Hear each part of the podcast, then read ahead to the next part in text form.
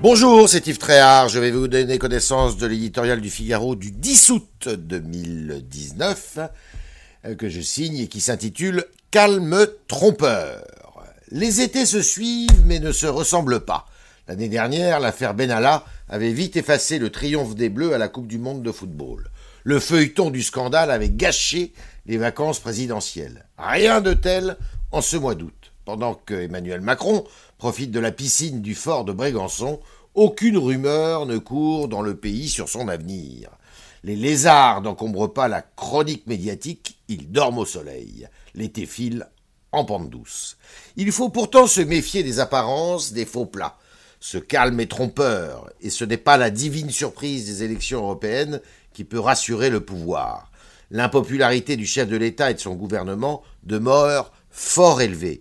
La fièvre des Gilets jaunes est retombée, mais les racines de la colère n'ont pas disparu. Les quelques 20 milliards d'euros promis par l'Élysée pour sortir de la crise n'ont pas calmé les agriculteurs, les urgentistes, ni tous les insatisfaits qui attendent une amélioration de leur vie quotidienne. Il est plus facile de circonscrire un scandale que d'éteindre une crise de confiance dont les ressorts sont diffus et les solutions improbables.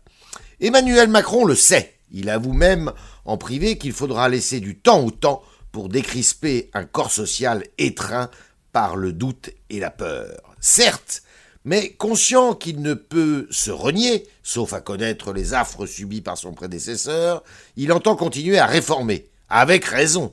Le chantier des retraites s'annonce périlleux. D'autres, comme la privatisation d'ADP ou le statut de la fonction publique, sont sur la table. La réduction des dépenses de l'État reste malheureusement l'arlésienne de la politique française, en dépit de ses engagements initiaux. Il est urgent de réconcilier les Frances, disait Emmanuel Macron avant son élection. L'expérience lui a montré qu'il est encore très loin du compte. À lui de trouver la bonne recette et le ton juste pour y parvenir. À sept mois des municipales, l'été lui prêtera-t-il conseil?